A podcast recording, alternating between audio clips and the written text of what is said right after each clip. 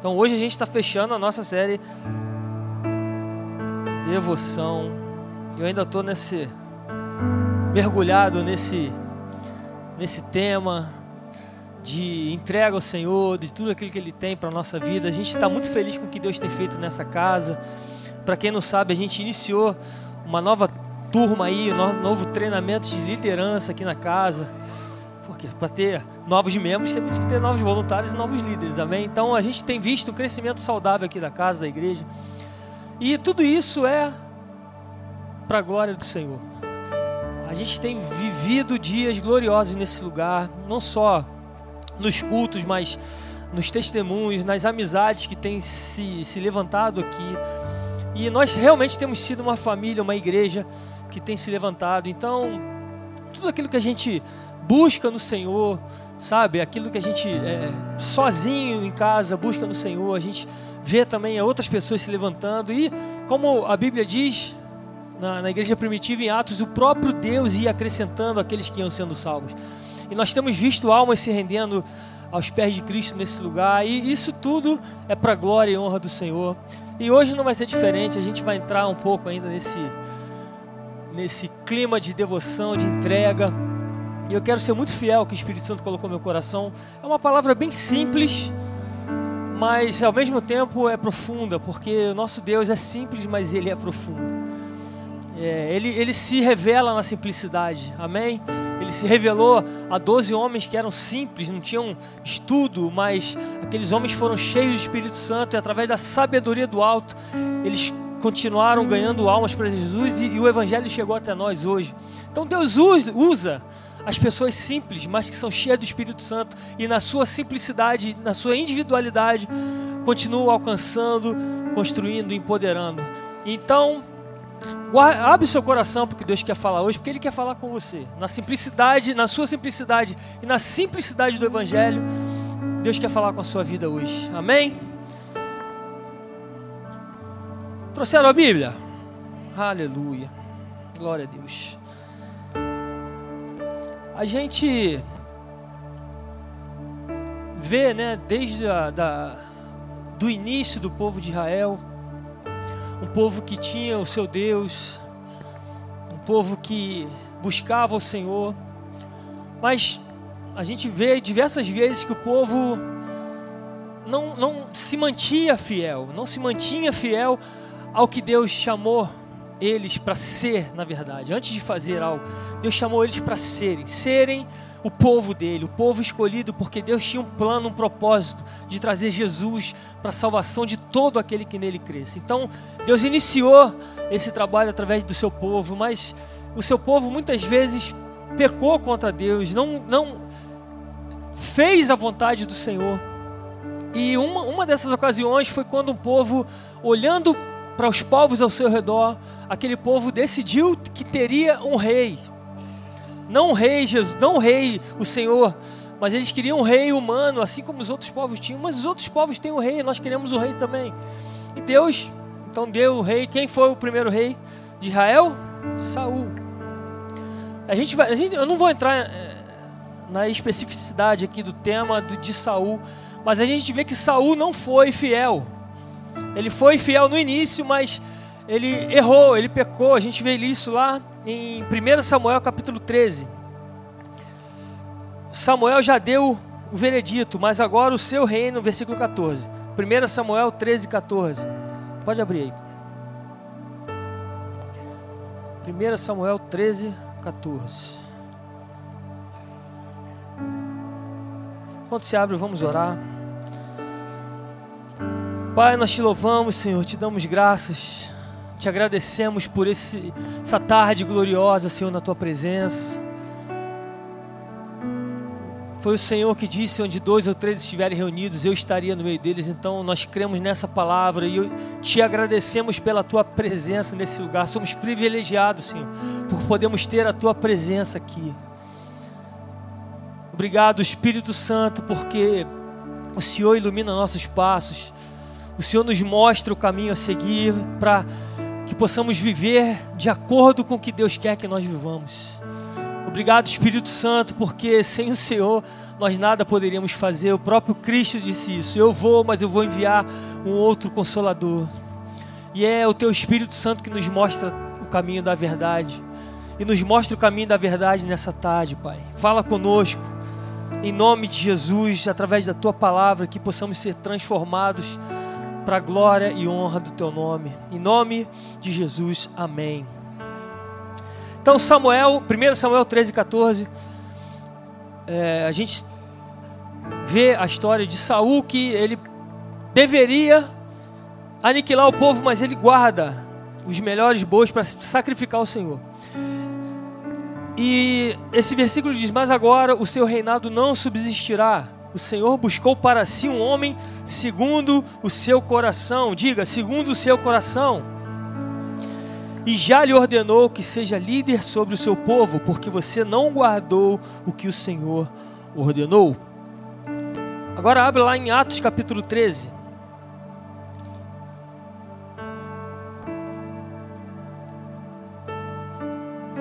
Atos capítulo 13, versículo 1.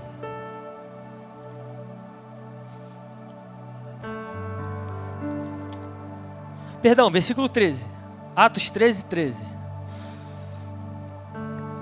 De Pafos, Paulo e seus companheiros navegaram para Perge, na Panfilha. João os deixou ali e voltou para Jerusalém de Perge, prosseguiram até Antioquia da Psídia. No sábado, entraram na sinagoga e se assentaram. Depois da leitura da lei e dos profetas, os chefes da sinagoga lhes mandaram dizer: Irmãos, se vocês têm uma mensagem de encorajamento para o povo, falem. Não dá oportunidade para crente falar, não. Pondo-se em pé, Paulo fez sinal com a mão e disse: Israelitas e gentios tementes a Deus, ouçam-me. O Deus. E Paulo estava fazendo uma viagem missionária, então ele chegou nessa cidade e começou a pregar: Ouçam-me. O Deus do povo de Israel escolheu nossos antepassados e exaltou o povo durante a sua permanência no Egito com grande poder, os fez sair daquele país e os aturou no deserto durante cerca de 40 anos. Isso tudo não era novidade para aquele povo. Ele estava falando aquilo que a Torá já dizia, que eles conheciam. Ele destruiu sete, ele, ele destruiu sete nações em Canaã e deu a terra dele, delas como herança ao seu povo. Tudo isso levou cerca de 450 anos. Até aí não era novidade para eles. Depois disso, ele lhes deu juízes até o tempo do profeta Samuel. Então o povo pediu um rei. E Deus lhes deu Saul, filho de Quis, da tribo de Benjamim, que reinou 40 anos. Depois de rejeitar Saul, levantou-lhes Davi como rei, sobre quem testemunhou Encontrei Davi, filho de Jessé, homem segundo o meu coração. Ele fará tudo o que for da minha vontade. Da descendência desse Deus, desse homem, Deus trouxe a Israel o Salvador Jesus, como prometera. Antes da vinda de Jesus, João pregou um batismo de arrependimento para todo o povo de Israel. Quando estava completando sua carreira, João disse: Quem vocês pensam que sou? Não sou quem vocês pensam, mas eis que vem depois de mim aquele cujas sandálias não sou digno de desamarrar. Irmãos, filhos de Abraão, e, e, entenda só, essa parte aqui, ele, a, a nossa Bíblia tem ou não tem essa parte? Tem, é o Novo Testamento. Está falando de João que estava predizendo a vinda do Messias. Esses homens, para eles, isso aqui era uma novidade. Para nós não é porque está na nossa Bíblia. Mas na Torá não tinha isso aqui. Ele estava contando uma história depois de Davi. Estava anunciando a vinda do Messias, que era Jesus. Não sou quem vocês pensam, mas eis que vem depois de mim aquele cujas sandálias não sou digno nem de desamarrar. Irmãos, filhos de Abraão e gentios tementes a Deus, a nós foi enviada esta mensagem de salvação. O povo de Jerusalém e seus governantes não reconheceram Jesus, mas ao condená-lo, cumpriram as palavras dos profetas que são lidas todos os sábados. Mesmo não achando motivo legal para uma sentença de morte, pediram a Pilatos que o mandasse executar, tendo cumprido tudo que está escrito a respeito dele. Trataram-no Tiraram-no do madeiro e colocaram no sepulcro, mas Deus o ressuscitou dos mortos e por muitos dias foi visto por aqueles que tinham ido com ele da Galiléia para Jerusalém. Eles agora são testemunhas para dele para o povo. Nós lhes anunciamos as boas novas. O que Deus prometeu aos nossos antepassados, ele cumpriu para nós, seus filhos, ressuscitando Jesus, como está escrito no Salmo 2 Tu és meu filho e hoje te gerei.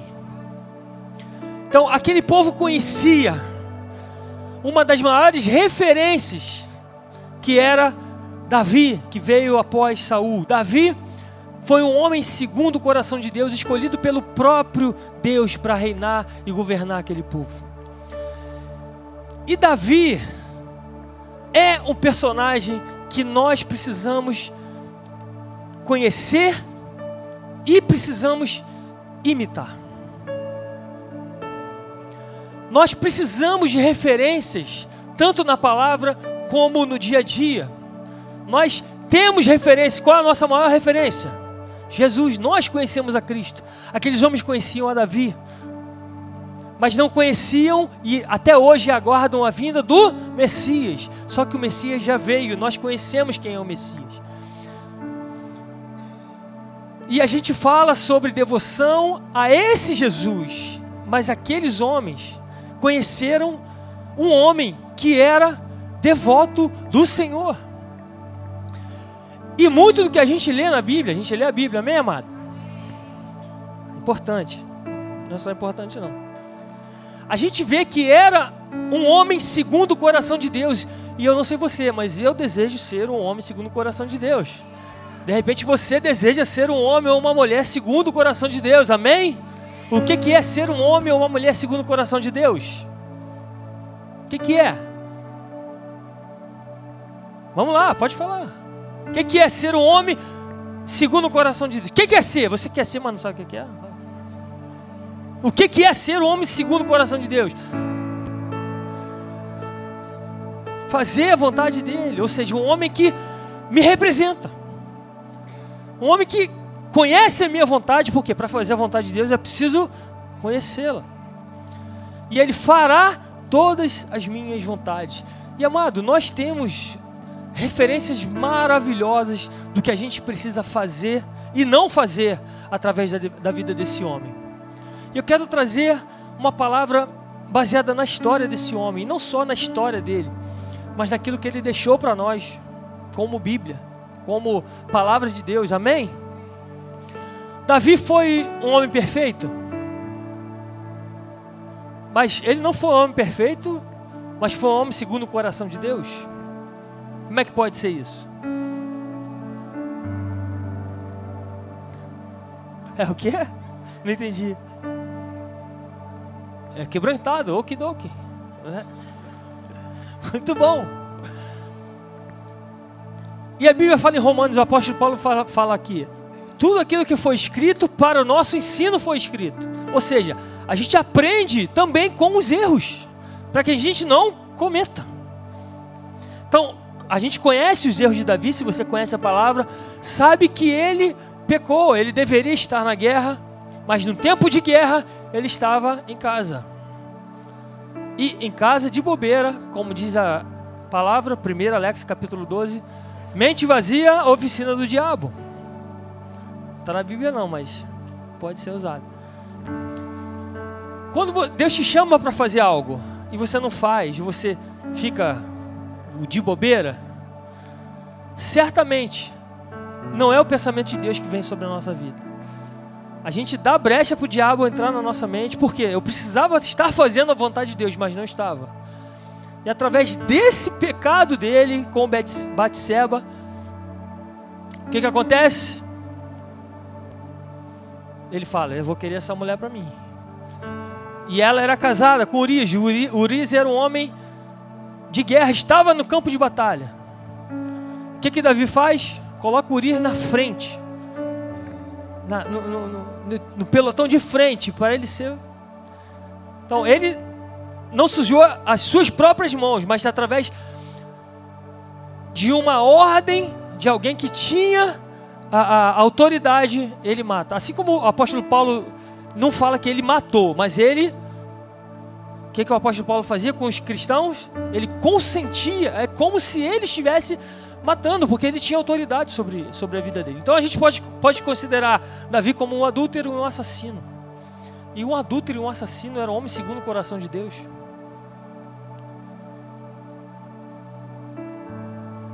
Mas se ele parasse aí, tudo bem. A vida de Davi não para nos seus erros. A vida de Davi continua para ser um homem segundo o coração de Deus, porque ele se arrepende dos seus pecados. E através do arrependimento de pecados, há uma restauração e uma restituição. Os pecados trazem consequência na nossa vida. Trouxe consequência para ele. O filho, o primeiro filho que ele teve com Batseba, ele morreu, ele veio a morrer. Enquanto aquele menino estava vivo, Davi orava, pedia perdão, se arrependia para que o menino vivesse. O menino não sobreviveu. Mas o que, que ele fez? Chutou o balde. Não. Enquanto o menino estava vivo, ele se humilhou, ele botou, se vestiu de pano, cinza, quando o menino, quando ele soube da morte do menino, o que, é que ele fez? Se levantou, se lavou. Vamos avançar. Porque é um homem arrependido, fala assim. E ele fala para Natan, 2 Samuel 12, 13, não precisa abrir. Então disse Davi a Natã: Pequei contra o Senhor. E Natã respondeu: Também o Senhor perdoou o seu pecado. Você não morrerá. Ou seja, ele compreendeu o erro dele, pediu perdão, se arrependeu. Então os seus pecados foram perdoados. Houve consequência, mas dali para trás se apagou. E a gente sempre fala isso daqui. O arrependimento restaura o direito. Não importa o que você fez de errado no passado. O que importa sim, o que nós estamos fazendo daqui para frente. A partir do, de, do nosso arrependimento e do chamado que nós temos no Senhor. E muitas vezes a gente olha para trás para os nossos erros, e isso o diabo vem com essa mentira e nos faz paralisar naquilo que Deus tem para nós lá na frente. E a Bíblia fala: olha, olha para o alto, olha para o alvo, que é Jesus. Quando eu olho para o alvo, eu esqueço do que está atrás de mim, do que passou. A gente tem falado aqui, de Cristo está voltando, nós vamos morar no céu. Gente, não olha para trás. Então, a partir de agora, daquilo que, que nós decidimos de nos arrependermos dos nossos pecados e não voltar a cometê-los, porque o arrependimento é metanoia, é 180 graus, é deixar uma vida de pecado e viver uma vida de retidão, para ser um homem ou uma mulher segundo o coração de Deus. Então, uma vida de devoção a Deus necessariamente requer arrependimento e olhar para frente, para aquilo que Deus tem para a minha vida hoje e amanhã. Amém? Entendido isso, Davi também entendeu. Antes disso, Davi, quando era um menino, ele sempre tinha o Senhor como alvo da sua vida. Quando Davi é ungido rei depois que Saul erra, Davi era um menino, nem estava ali com os guerreiros que Samuel achou que era aquele ali, porque ele parece com Saul, ele tem porte de guerreiro. Deus não vê como o homem vê.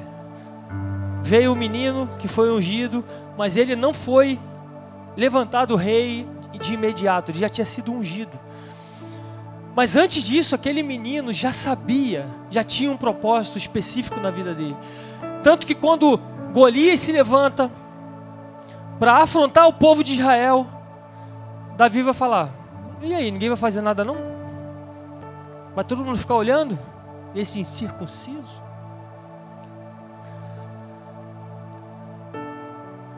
E Davi e Golias confronta Davi, afronta Davi, e Davi já sabia o que ele tinha passado. E quando a gente tem uma convicção daquilo que Deus tem para minha vida lá na frente, eu sei que o que eu passei é uma preparação para o que Deus tem para mim na frente. E ele fala: "Ih, eu já matei leão, eu já matei urso, você não é nada para mim". Ou seja, eu estava sendo preparado antes mesmo de eu conquistar aquilo que Deus tinha para minha vida. É isso que a gente precisa entender. De repente você ainda não está no lugar que Deus te chamou para estar, mas tudo que a gente passa é uma preparação para o futuro glorioso que Ele tem para a minha vida. Entenda isso, nossos desafios não são para nos matar, são para nos fazer avançar no entendimento de quem eu sou nele lá na frente.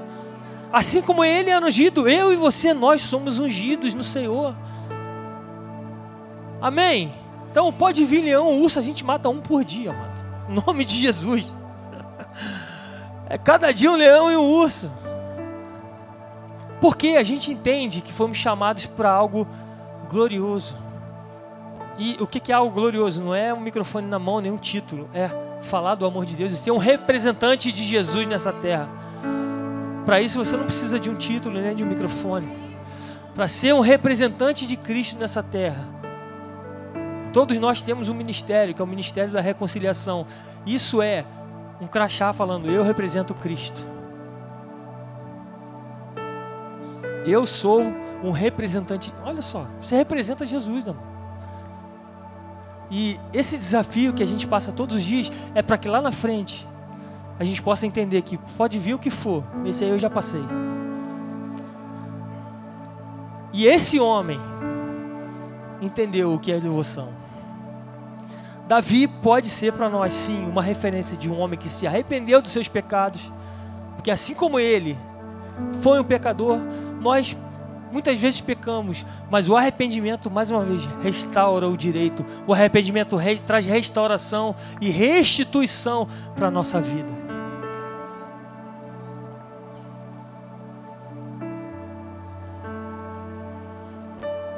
Então, as imperfeições de Davi não impediram o seu desejo ardente da presença do seu Deus. E de que forma a gente vê isso, amado? Quando a gente lê Salmos, são 150 salmos, pelo menos metade deles foram escritos pelo rei Davi. Aí você imagina, um homem que estava sendo perseguido por Saul, um homem que tinha desafios, estava na caverna de Adulão, estava discipulando homens para serem eh, guerreiros. Esses salmos não foram escritos quando ele estava aposentado, sentado no trono, agora vou escrever. Não. Esse homem tinha devoção pelo Senhor 24 horas por dia. Esse homem, aonde ele estava, apesar de qualquer dificuldade, ele olhava para o Senhor. Em tempos de alegria, ele escrevia salmos para o Senhor. Em tempos de tristeza, ele escrevia salmos para o Senhor. Em tempo de aflição, ele escrevia salmos para o Senhor. Os olhos dele estavam focados no alto, não nos problemas.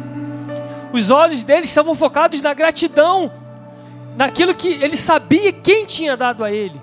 E muitas vezes nós não somos assim. Muitas vezes nós nos aproximamos do Senhor, queremos é, é, ter uma vida de devoção, um coração de devoção, em primeiro lugar, quando está passando por dificuldade, a gente se aproxima do Senhor. E glória a Deus por isso. Isso não é, não é ruim. Agora, você imagina você conquistar, você avançar, e em todo tempo você se alegrar, e em todo tempo você glorificar o nome do Senhor, entregar a Ele a honra que é devida em todo tempo em tempo de alegria, em tempo de tristeza, em tempo de compartilhar, em tempo de dividir. Esse homem era um homem segundo o coração de Deus, porque em tudo que ele fazia, ele mostrava para o Senhor o seu coração. Um coração devoto, um coração que sabia quem Deus era. E eu quero trazer rapidamente sete pontos vai ser rápido mesmo. O que é ser uma pessoa segundo o coração de Deus?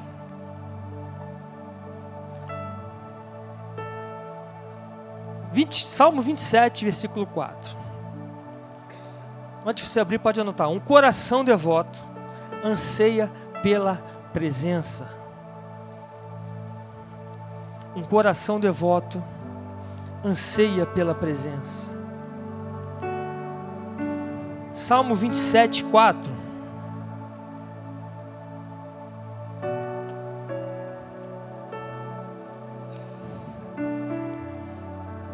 Obrigado, Senhor, pela tua palavra.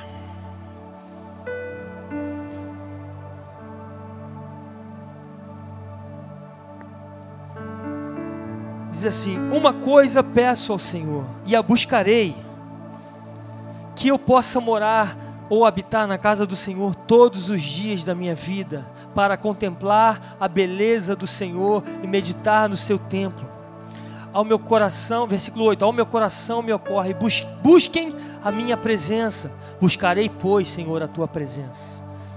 Salmo 63, versículo 1, só anota.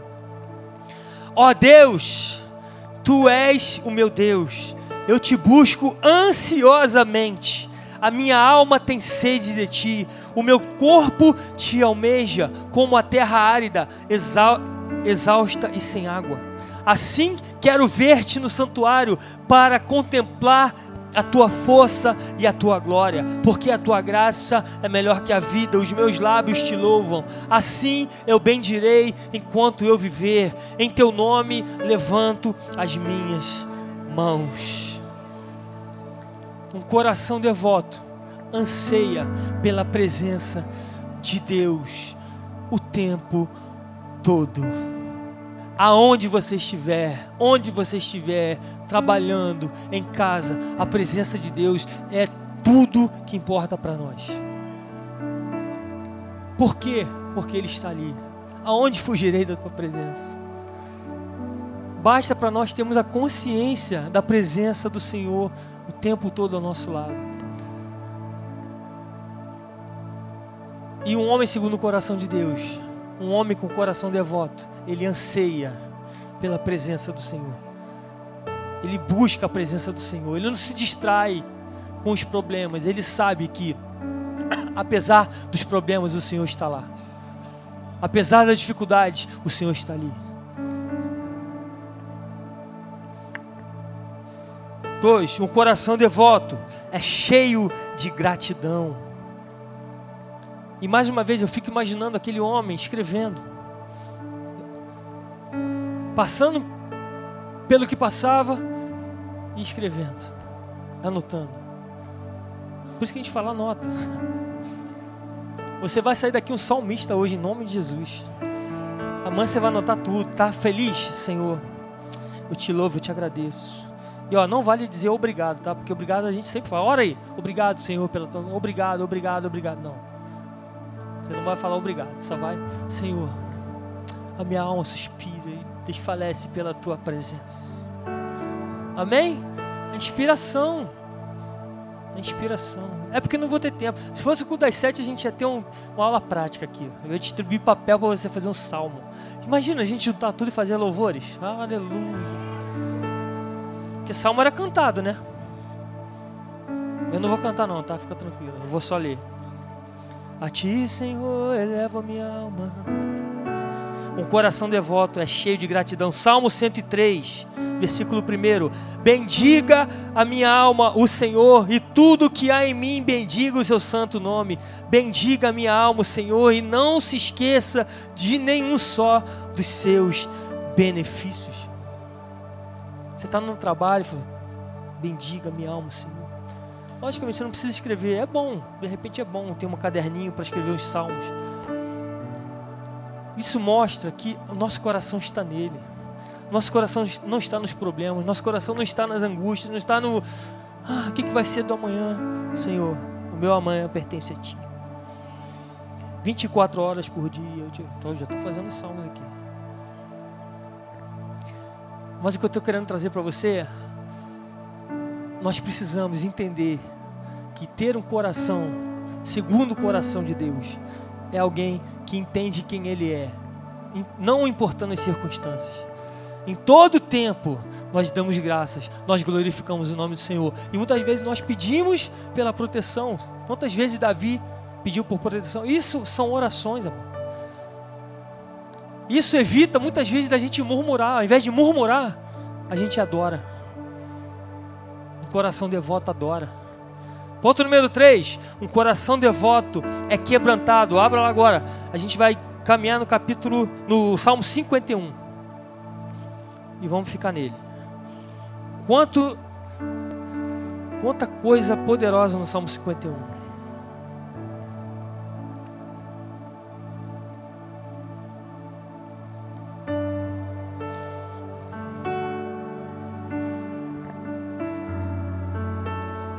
Tem um título no Salmo 51 aí? Na Bíblia. Olha só. Para o mestre de música. Salmo de Davi, escrito quando o profeta Natan veio falar com Davi, depois que este cometeu o adultério com Batseba. Então, ele cometeu o pecado e escreveu um salmo. E a gente às vezes quer fugir. É nesse momento que a gente se aproxima. Quando a gente erra, ao invés de a gente fugir do nosso pai, a gente liga para ele: Pai, deu ruim. Falei, vou me esconder, meu pai vai me bater. Eu errei. Não. O verdadeiro cristão fala. Manda, manda o zap. Pai, deu ruim. Errei. Não foge. E Davi entendeu isso. Ponto número 3. Um coração devoto é quebrantado.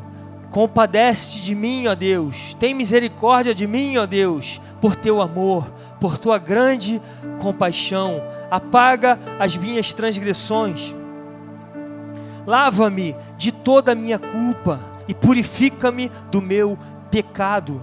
Pois eu mesmo reconheço as minhas transgressões. Olha o quebrantamento desse homem. E o meu pecado sempre me persegue. Contra ti, só contra ti pequei e fiz o que tu reprovas. De modo que justa é a tua sentença e tens razão em condenar-me. Um homem arrependido, quebrantado. E a Bíblia diz que um coração quebrantado e contrito, o Senhor não despreza. Muitas vezes a gente endurece o nosso coração e, e o diabo vem com uma acusação, nos envergonha e a gente se afasta do Senhor. Pelo contrário, quando a gente errar, aí é que a gente tem que se achegar a Ele com perdão, com arrependimento um coração devoto é quebrantado. Outra coisa que a gente aprende com Davi, ponto 4, o coração devoto deseja restauração. Um coração devoto deseja restauração. Versículo 5: Sei que sou pecador desde que nasci Sim, desde que me concebeu minha mãe, sei que desejas a verdade no íntimo e no coração me ensinas sabedoria. Purifica-me com isopo e ficarei puro. Lava-me e mais branco do que a neve serei. Um coração devoto deseja restauração, e essa restauração não vem daquilo que a gente pode fazer a única coisa que a gente precisa fazer, falar, Senhor, o meu pecado é esse. Me lava com teu sangue. Me purifica, Senhor, dos meus pecados. Um coração quebrantado um coração, um coração quebrantado é um coração que deseja restauração. Ponto número 5, um coração devoto deseja santidade.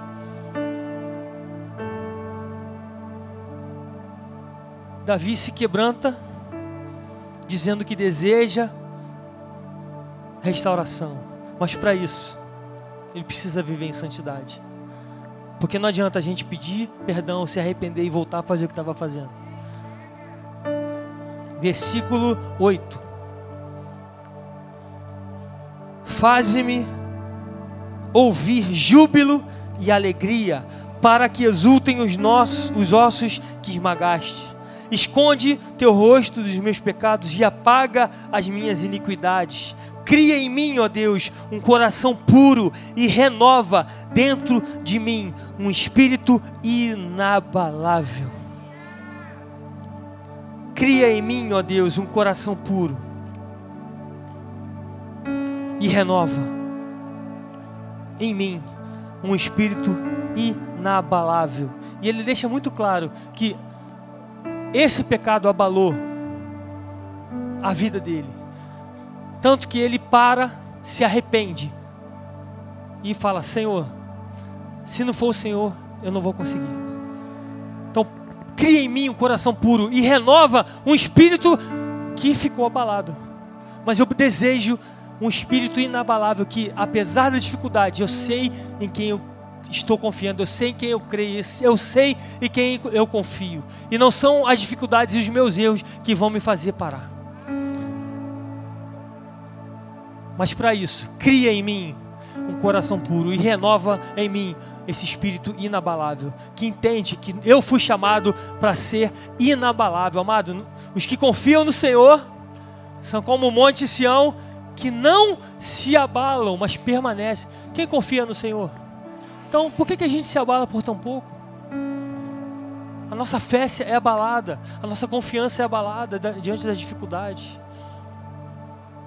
Um coração devoto deseja santidade. Seis, um coração devoto deseja restituição. Versículo 11. Não me lances fora da tua presença, nem me retires do teu Santo Espírito. Restitui-me a alegria da tua salvação e sustenta-me com um espírito voluntário.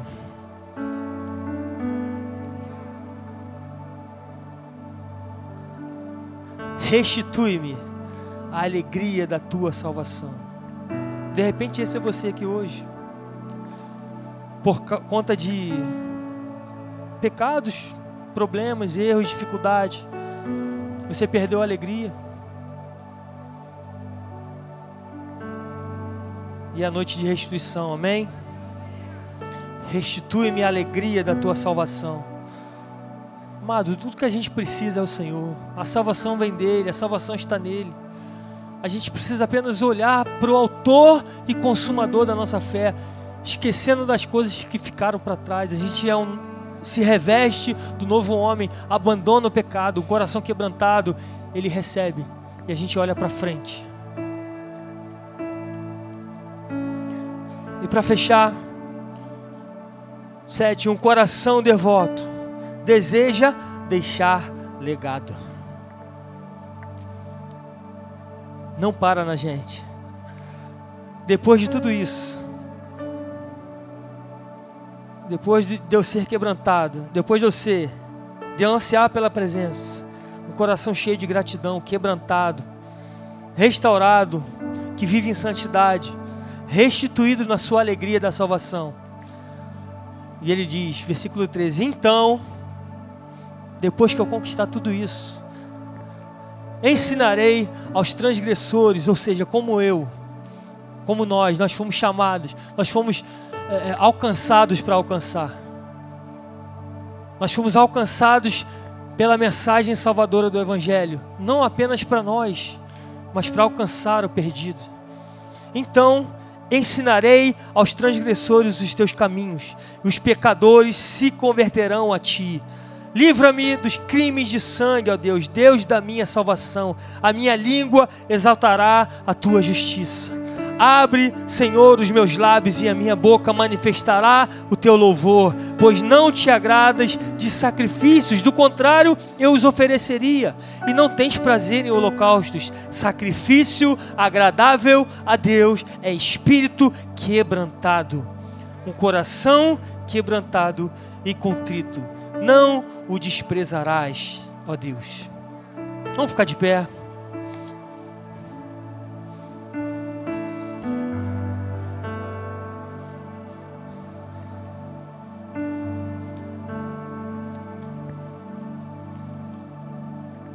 Mais uma vez, o que Paulo diz é fundamental a gente entender. Tudo que foi escrito, para o nosso ensino foi escrito. E muitas vezes, por não compreender isso, a gente não busca cavar o coração de Deus, não busca conhecer quem é o verdadeiro Deus, um Deus de amor, um Deus que se compadece de nós, das nossas falhas. Por quê? Porque a gente se arrepende dos pecados.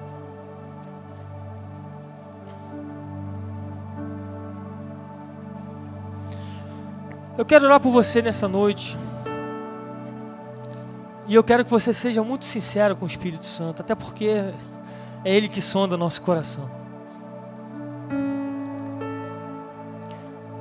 Você que está aqui nessa noite, e você sabe que suas atitudes não têm agradado o coração de Deus.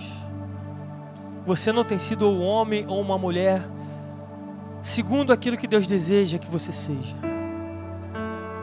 Por atitudes erradas, ou por negligência, ou por sentimento enganoso do diabo de culpa, de que não há salvação, não há solução para o seu pecado.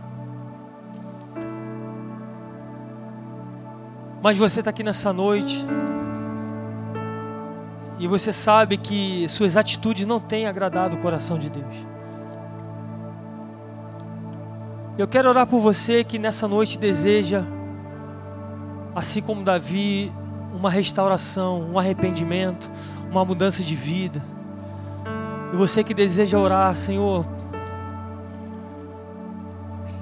som do meu coração, vê se há em mim algo, algum caminho mal.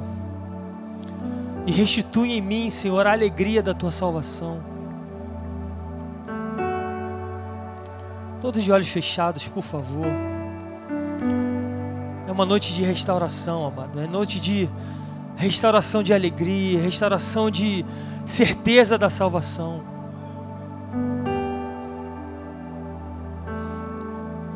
Estamos aqui mergulhados nessa presença santa e poderosa. E a única coisa que Deus requer de nós é o entendimento do que Ele fez por nós. Todo escrito de dívida, não importa o pecado, se eu reconheço, se eu me arrependo, se eu me quebranto diante da presença do Senhor, Ele perdoa os meus pecados, Ele rasga o escrito de dívida. Esse escrito já foi rasgado, somos nós que não entregamos para Ele, a gente guarda. Não, esse, esse pecado é muito é muito grande, o Senhor não pode rasgar. Amado, entrega, confia nele. Nenhum pecado é maior do que o sangue de Cristo naquela cruz. Então eu quero orar nessa noite. O Espírito Santo já está fazendo esse convite para você. Você que deseja essa restauração de alegria no seu coração. Você que sabe que tem vivido dias com o coração pesado. Você tem tentado buscar o Senhor, mas não tem conseguido. Porque o sentimento de culpa é maior do que a, a certeza da salvação trazida por Jesus naquela cruz.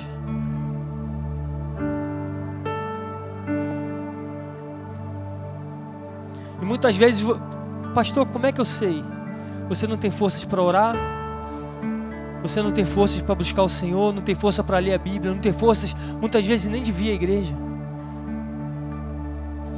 As dificuldades têm sido maior do que a certeza de que Deus restaura tudo aquilo que você perdeu.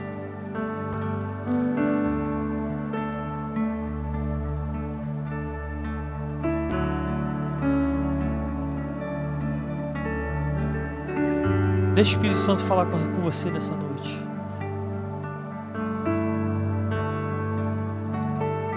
que Deus deseja apenas o que Ele requer de nós é um coração quebrantado, é um coração contrito, é um coração arrependido para que Ele possa continuar trabalhando em você. Porque se você sair daqui nessa noite da mesma forma que entrou, amanhã você vai acordar e não vai conseguir buscar o Senhor, viver uma vida de alegria, salmodiando na presença do Senhor, entregando para Ele o seu caminho.